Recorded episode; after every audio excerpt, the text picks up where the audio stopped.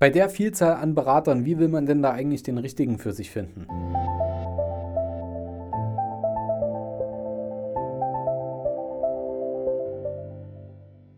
Vom Sparer zum Investor. Dein Podcast rund um die Themen wissenschaftliches Investieren und Vermögensaufbau mit Immobilien. Neue Wege zur Rendite, ohne dabei zu spekulieren. Viel Spaß dabei.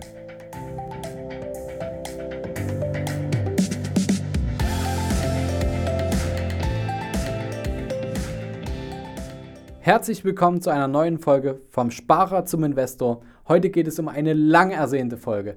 So oft wurde ich schon gefragt dazu, Fabian, kannst du mal bitte die verschiedenen Arten von Finanzberatern für uns transparent aufzeigen, sodass ich herausfinden kann, was ist der richtige Berater für mich. Das ist für mich eine kleine Herausforderung gewesen, denn das ist natürlich ein enormer Rechercheaufwand, aber heute ist es soweit. Heute ist es soweit. Ich zeige dir, die unterschiedlichen Arten von Beratern. Ich habe heute drei herausgepickt und ich werde dir auch eine kleine Anleitung am Ende mitgeben, wie du herausfindest, ob der Berater, den du vor dir sitzen hast, der richtige für dich ist. Ich werde drei Beraterarten heute beleuchten.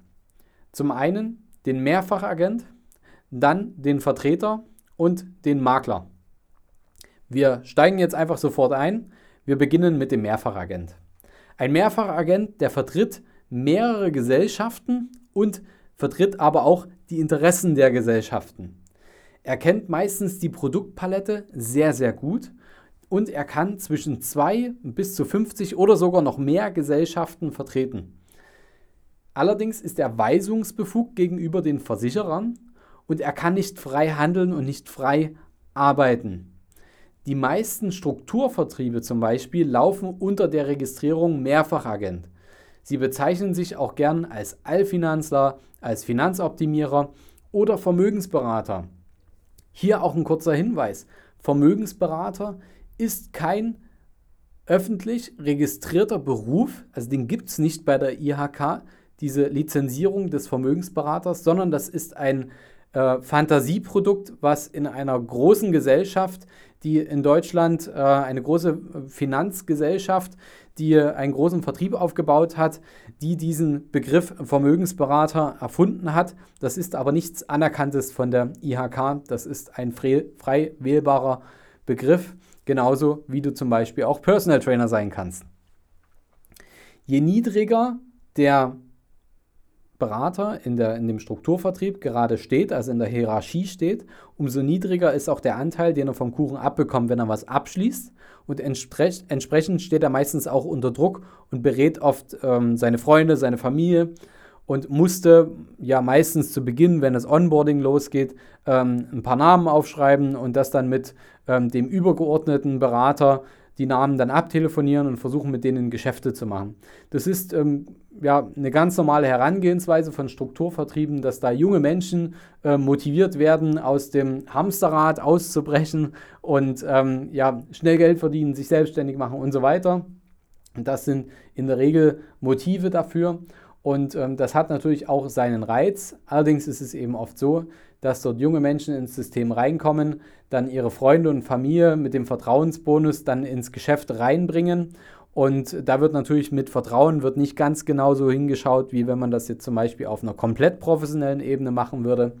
Und das hat den Effekt, dass es oft so ist, dass viele dann merken, wenn der Freundeskreis, der Familienkreis abgegrast ist, dass dann der Vertrieb wirklich anfängt, also dass man dann als Berater wirklich in die Neukundenakquise rein muss.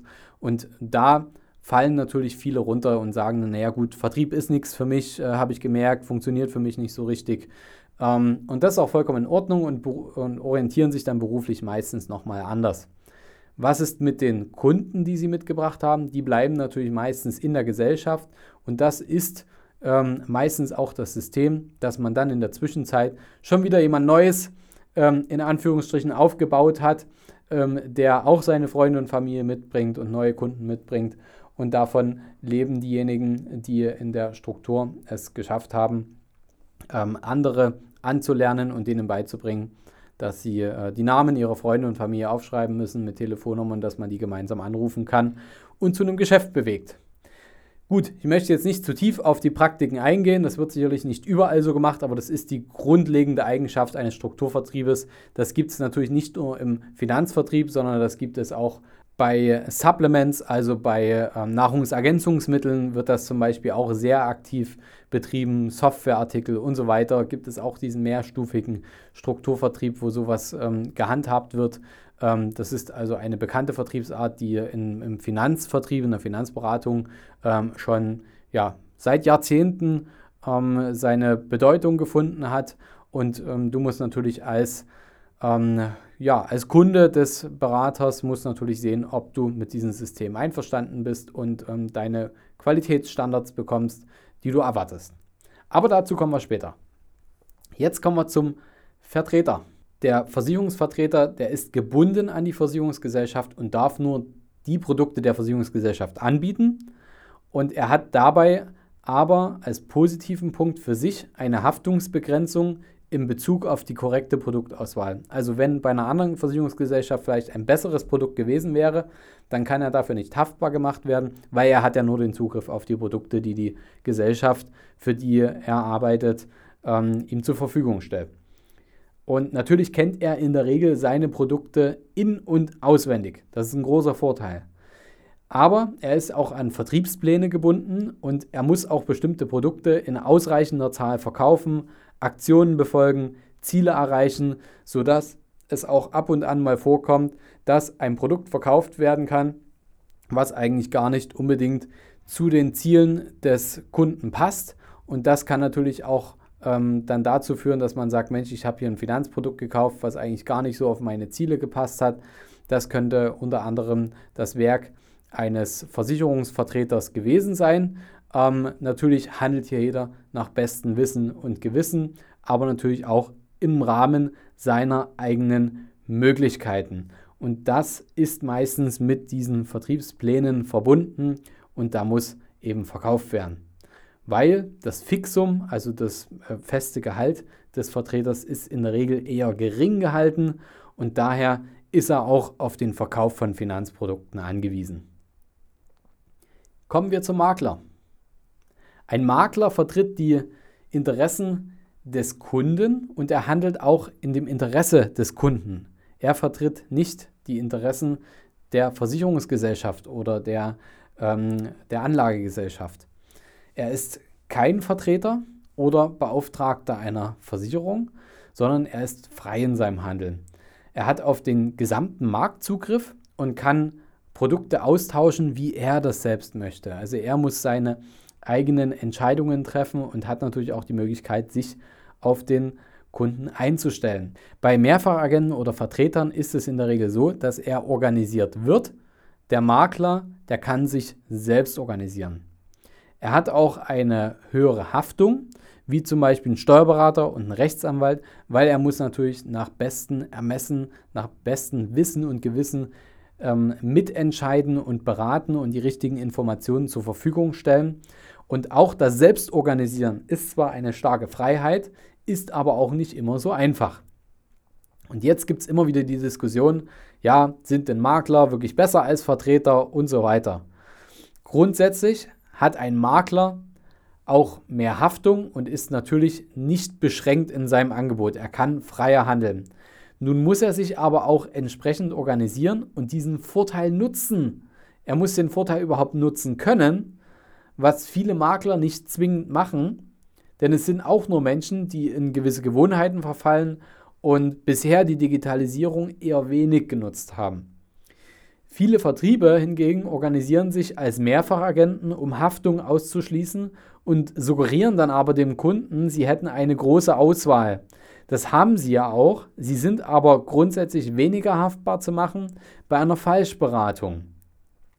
Der Versicherungsvertreter ist sehr eingeschränkt in seiner Haftung, aber auch gleichzeitig in seiner Produktauswahl. Und auf dem Markt wird dir natürlich immer erzählt, dass äh, Vertreter und Mehrfachagenten kennen sich ja besser aus in ihren Produkten. Damit haben sie vielleicht auch nicht ganz unrecht. Aber sie können dich nur so beraten, wie es ihr Portfolio eben gerade zulässt und ihre Vertriebspläne. Und aus diesem Grund ist es sehr wichtig, dass, wenn du einen Berater wählst, nicht nur hier auf den Status, den er inne hat, zu achten, sondern auch auf seine Arbeitsweise. Und jetzt kommt's. Und das ist der entscheidende Punkt, der über Qualität entscheidet. Du solltest dir die Beratungsprozesse ganz genau anschauen. Wie, wie digital ist der Berater? Mit welchen Gesellschaften arbeitet er zusammen, beziehungsweise, beziehungsweise welches Angebot kann er nutzen und welche rechtliche Stellung hat er? Wie ist seine grundsätzliche Einstellung zu den Finanzmärkten? Woran glaubt er? Schau dir die Historie des Beraters an. Was hat er in der Vergangenheit gemacht? Wie lange macht er das schon? Schau dir auch die Werte des Beraters an. Frag ihn doch mal, was ihm persönlich wichtig ist. Ich sag mal so eine Stichpunkte. Großes Autofahren nach kurzer Zeit Selbstständigkeit, ähm, Erscheinungsbild, Büro und so weiter. Das sind alles Dinge, ähm, versuch da einfach mal ein Auge für zu haben und lass dich nicht blenden. Also, was ist dem Berater wichtig? Frag ihn das. Was ist ihm in seinem Leben wichtig? Schau dir an, wie er lebt. Schau dir an, mit welcher Software er arbeitet. Wie geht er auf deine Ziele ein oder will er dir einfach nur ein Produkt verkaufen? Geht es darum, jetzt einfach ein Produkt zu platzieren? Will er dich nur von dem Produkt begeistern, anstatt auf deine eigenen Bedingungen, auf deine Ziele, auf deine Ausgangssituation wirklich einzugehen? Das ist eine Gefühlssache, das wirst du, das wirst du spüren. Ist der Berater spezialisiert oder macht er alles und hat einen Bauchkastenladen? Macht er also früh eine Hausratversicherung, ähm, Vormittag eine Haftpflichtversicherung, ähm, um die Mittagszeit äh, berät er um Rechtsschutz, nachmittags ähm, Altersvorsorge, abends ein Investment und nachts verkauft er noch Immobilien zugleich.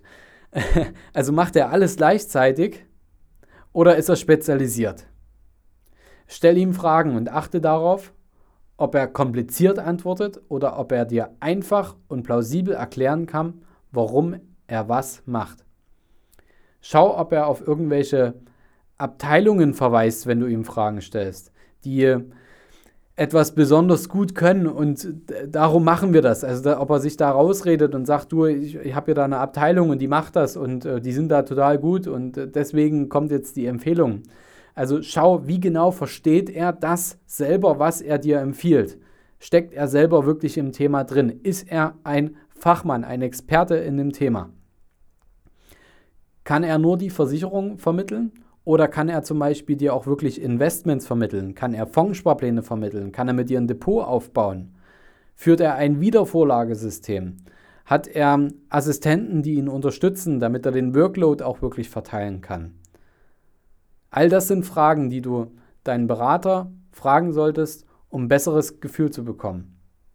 Und wenn du zum Beispiel einen bestehenden Berater hast und den auch mal auf den Prüfstand stellen möchtest, oder du vielleicht jetzt so ein bisschen so einen Bauchschmerz hast und sagst, naja, ich weiß gar nicht, ob ich wirklich äh, richtig, richtig gut aufgehoben bin, dann habe ich für dich jetzt auch noch ein paar Tipps für dich. Du solltest darauf achten, dass wenn du deinen Berater siehst, Will er dir da jedes Mal ein neues Produkt anbieten und verkaufen oder kümmert er sich auch um die bestehenden Produkte? Also kümmert er sich um deine bestehenden Investments, pflegt diese, baut diese mit dir aus oder erzeugt er jedes Mal wieder neue Abschlusskosten und dementsprechend natürlich Kosten für dich, ähm, um immer wieder neues Geld zu verdienen? Ähm, macht er regelmäßig Auswertungen? Ähm, frag doch auch einfach mal, wie viel du in dein Investment eingezahlt hast und wie viel jetzt der aktuelle Stand ist ähm, wenn da eine Differenz drin sein sollte, also wenn du zum Beispiel weniger Geld in deinem Investment drin haben solltest, als du eigentlich eingezahlt hast, dann frag, wie die Differenz zustande kommt und womit diese verbunden ist. Schau dir die Reaktion und auch die Argumente des Beraters genau an und prüfe das nach, was er dir erzählt. Wenn zum Beispiel Marktkorrekturen erfolgen, dann prüfe es und lass es dir auch zeigen von ihm. Wie hängt das alles zusammen? Grundlegend ist es doch so, wenn du dich für die Zusammenarbeit mit einem Berater entscheidest, dann solltest du mit dem Berater auch wirklich langfristig zusammenarbeiten. Denn äh, es muss sich ja jeder auch wieder neu auf dich einstellen und auch das ist nicht für den Berater so einfach. Und das ist im Interesse beider Seiten, dass man sich natürlich aufeinander einspielt.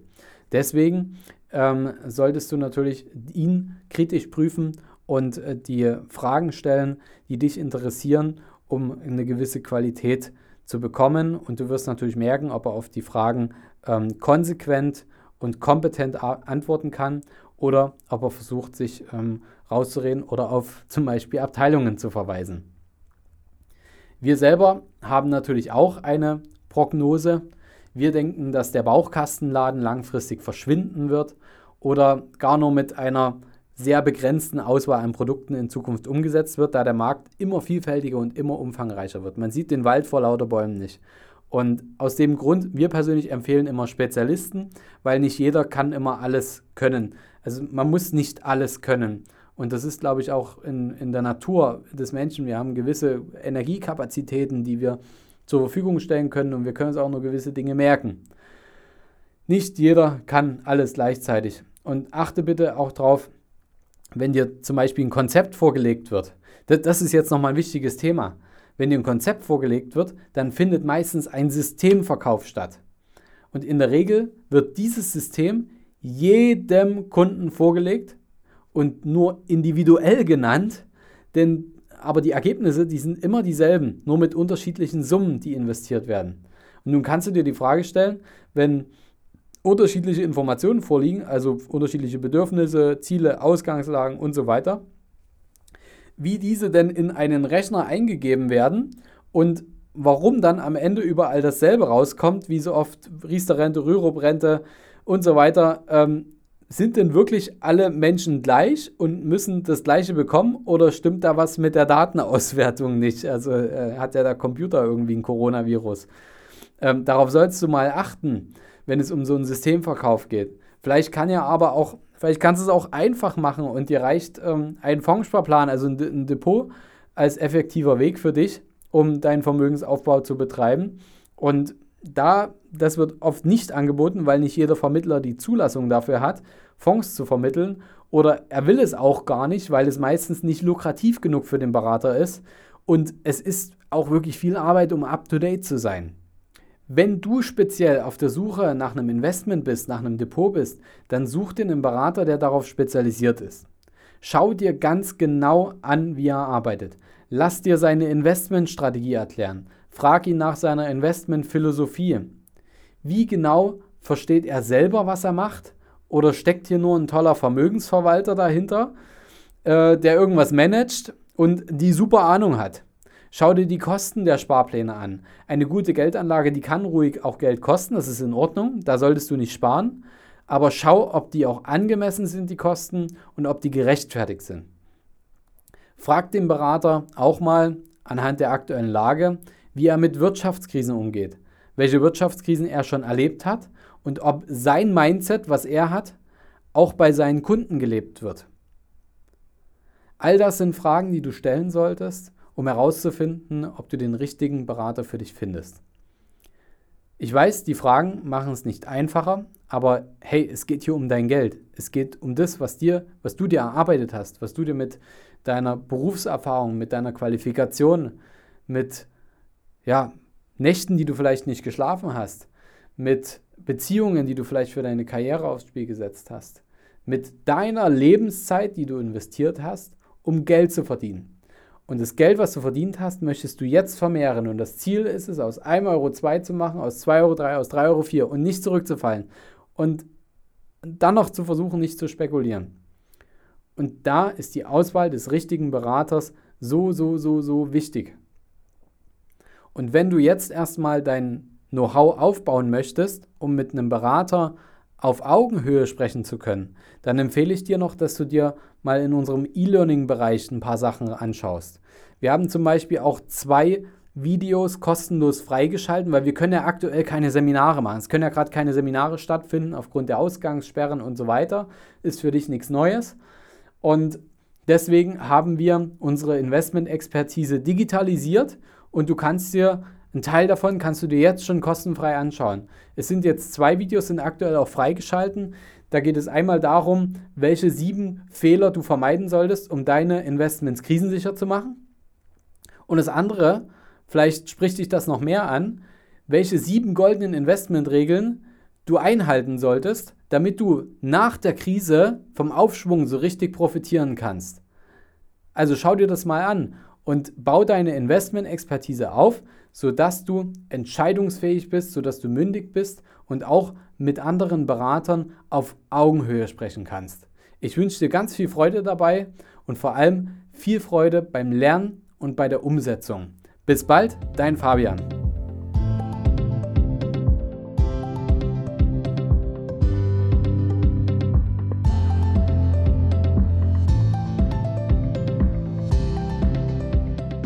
Hast du Fragen zur heutigen Podcast-Folge oder brauchst du Unterstützung, deine Investments erfolgreich umzusetzen, Steuern zu sparen oder deinem Depot mal so richtig Aufwind zu geben? Dann schreib mir gerne eine Mail an schuster at capitalreinvest.de. Die Mail findest du auch nochmal in den Show Notes. Ich freue mich von dir zu lesen.